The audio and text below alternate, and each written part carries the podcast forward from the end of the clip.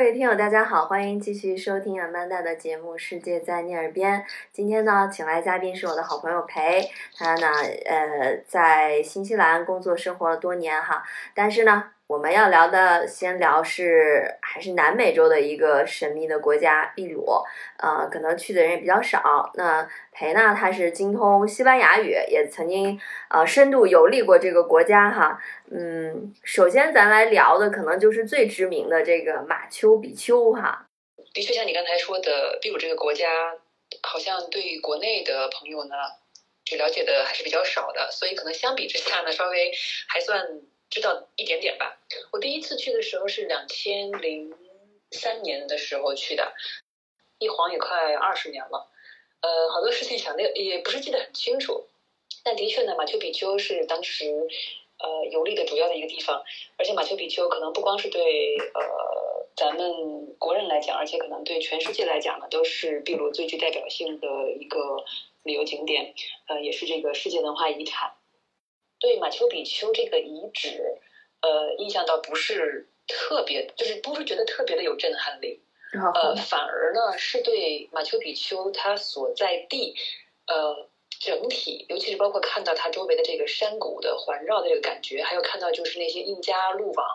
嗯，从各地到达马丘比丘，就是非常的赞叹。因为我在去马丘比丘之前呢，去了叫一个叫萨克萨伊万曼的地方。啊，那他在库斯科的，就是库斯科是当时呃印加帝国的首都嘛，他在库斯科的北部，呃，大概几公里的地方，很近。那萨克萨伊万曼呢，他嗯，后来考古发现呢，它应该是印加比较强盛的时期呢建立的一个要塞，呃，应该不是作为军事要塞而建的，因为当时呢是属于印加非常强盛的时候，呃，没有太多的入侵。可能是作为一些，比如呃庆祝啊、庆典啊，还有包括就是储存一些比较有就是贵重的物品啊、武器啊等等的一个地方。那他当时震撼在哪儿呢？就是说，印加当时这个建筑方式非常的奇特，他们是用非常大的这个石块儿来累积这些城堡啊、城墙啊、呃建筑物，而这些石块儿呢，首先呃并不在。萨克萨曼当地，呃，能找到，所以说他们是怎么把这些这么重的这些石块从别的地方运过来，是一个谜。嗯，然后另外呢，这些石块的切割，呃，各个不一样，不像咱们现在这个砖呢，呃，都是非常规整的大小，垒起来也好垒。不是那些石块，各个就是各种各样的形状都有，可是它们垒在一起的时候呢，中间也不用任何的这个。呃，灰和泥让它们石块之间衔接，就这么垒上，中间细到细密到连一张纸都插不进去。嗯，石块最大的可能有五六米高吧。然后这些石块垒起来那个城墙呢，它都是稍稍向里倾斜。那这样的话，就保证这个建筑呢不会被那个 Cusco 地区经常发生的地震所影响。就会想说，哎，印加人如果看现在秘鲁的这个嗯安第斯人。他们其实都不太高嘛，一米五几、一米六几，就会奇怪说他们当时怎么会建这么高的一个一个墙壁，然后这些石阶，这些石阶像我们一米七八的人，呃，往上走一米七、一米八的人往上走都觉得比较费劲儿。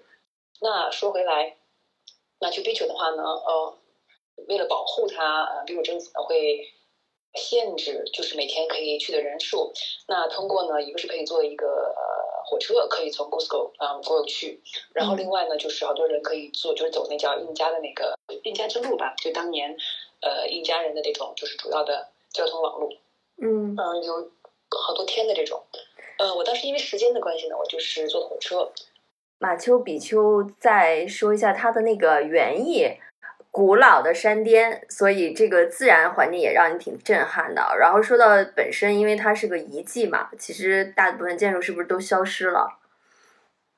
呃，建筑可能还都在，但是我之所以对马丘比丘不是特别的感冒的原因呢，是说它其实，在当年被所谓的被发现的时候。里面是有很多的文物的。那当时呢，因为是一个美国人，他就把这些文物全都带到了美国。嗯，所以到现在秘鲁政府呢都在一直追这个把这些文物返回，可是都没有返回过来。所以对我来讲的话呢，我觉得马丘比丘反而是一个一个空壳，呃，只有建筑还在。实际上，呃，当地的秘鲁人早就知道这个地方的存在。呃，后来的历史考证呢，也发现就是早就有呃，就是外来人呢也去过，就重新发现呢，就是说当这个美国历史学家呃宾厄姆嘛，他是被当地的人带到马丘比丘之后呢，他就是为了吸引这个其他人，就就隐藏了其实二十世纪其他探险家留下的足迹。就是刚才说两种方式，一个是坐火车，这个比较省力哈，而且我看到网上介绍这个，呃，一路沿途的风光也非常好。那还有一个就是像那个朝圣者一样去徒步走，我看到网上说差不多攀爬到一个山坡那种就要耗时三个小时哈。所以你坐火车去了以后，是不是也还要再经历这么一个艰苦的阶段啊？对于体能上考考验很很大，是不是？呃，火车呢，它只能到，因为马丘比丘它在一个比较高的地方嘛，它只能到山脚下，然后之后还要，如果没有记错的话，因为毕竟快二十年了，还要坐一个汽车带到上面去。然后印象中呢，进去以后就是分成一小队一小队，它会有当地的导游来带你进进这个马丘比丘里边来走。呃，当时花了一天，因为我当时是住在 Cusco。然后从一早从 Gusco 坐火车去，然后晚下午就可以，呃，晚就是天黑以后吧，才能才能回到 Gusco。然后另外就是因为 Gusco 是呃旅游非常发达的一个地方，所以那里边的话呢，有各个。就是各个国家的各个旅行社的都有分支点，呃，去马丘比丘之前需要先去查说第二天有没有火车，因为太热门了，然后很多时候可能它就是限制人数到了就没有就买不到票了，就会这样。嗯，呃，说一下 Cusco 吧。嗯，嗯，Cusco 呢是当年印加的这个呃首都城市。秘鲁比较闻名于世的这么一个呃城市，的确非常漂亮。去了以后呢，尤其是在古城的地方呢，呃，保留了很多当年就是西班牙殖民时期的这些建筑风格。呃，然后它的那个小道路啊，呃，都是大部分都是这种石铺的道路。然后呢，Cusco 的民宅能看到它就是当年很有意思。它下半部分呢是跟印加的，是印保留印加原来的。呃，建筑是用石块垒起来的，上半部分呢是用应该是用土坯吧，刷的白颜色的这个墙。那当地人呢讲说，下半部分呢是印加人盖的，上面部分呢是西班牙人盖的。他们就玩了一个语言游戏，说下面是嗯呃 construido por los incas，然后说上面呢是说 construido por los incapacitados，就是说呢下面是印加人盖的，上面人呢是那个没有能力的人盖。对，当时有一条街上呢，有一个很有名的呃一块石头，它呢有一个人多高，然后呢它是有十二边切的，这些石墙也是有各种各样的形状的石头的切割的石头，但它们都垒到一起，严丝合缝，真的是非常非常让人觉得不解，也非常壮观的一个一个景象。Cusco 呢，感觉是一个非常国际化的城市，去了以后各种各样的语言都能听得见。呃，旅游的人去的多嘛，所以它就非常的方便很多地方。嗯，然后 Cusco 也有很多非常好多的美食。然后在 Cusco 的话呢，晚上发现街边呢有有有一个卖羊肉串的摊儿。嗯，它远看呢，跟咱们卖羊肉串的那个街边摊是一样一样的。嗯，但近看呢，它就不是羊肉串啊，它他们叫 a n t i g u c h o 它其实也是各种各样的肉啊，然后土豆啊，还有菜啊，就是签在一个签子上面，然后那个在炭火上烤。然后当时觉得特别神奇，嗯，就感觉说，哎呀，好有中国的感觉。还有一个菜呢，叫七桥肉，印象也很深。它呢是猪肉在。就是放在火上慢慢炸，那实际上最后呢，它是炸出来是炸用它本身自己的猪油炸出来的，也非常香。这个呢，在在 Cusco 是一个比较比较有名的一道菜，但实际上呢，全秘鲁都能吃到。秘鲁的美食非常丰富，那其实去秘鲁呢，做一趟美食之旅啊，文化之旅，然后探险之旅，它都是非常非常好的一个地方。印加这个文化，呃，因为是在西班牙殖民到的时候呢，发现的是当时南美洲最大的这个文化和帝国。嗯，那其实在它之前呢，呃，在秘鲁啊，还有南美洲秘鲁这个地方，有很多很多的其他的呃各种各样的文化曾经曾经存在过。嗯，呃，文化历史非常丰富。然后，另外这个美食也是各个地区的美食不一样，因为它的美食呢，呃，不光有秘鲁本身的特色，而且还加入了这个西班牙的这个殖民的特色。西班牙殖民以后呢，就把这个首都定在了利马，是当年的叫就是就是当时的呃比雷诺的北路的首都。我们现在看一下南美洲啊，就是基本上除了就是葡萄牙殖民地以外呢，那基本上全都隶属于这个比雷诺北路的这个地方。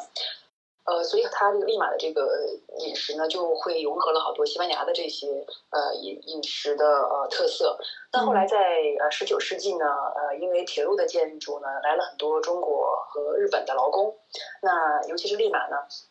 呃，这些菜呢有很多这个已经融合了各种各样的呃美食，所以呢就可以看到很多呃很 类似于中国的菜。而且很有意思的一件事情呢，在在秘鲁，呃，中餐馆儿。中餐馆的名字叫七法，C H I F A。哦，我好像听说，就是吃饭音译过去的是吧？嗯，没错没错，对，所以所以它它凡凡是中餐馆都叫七法。那它在这既有路边小馆呢，也有比较就是高档的餐厅。它的这个感觉更像南方的菜一些吧。反正我觉得吃不是很习惯，但反而是说吃这种秘鲁菜的话呢，觉得非常的好吃。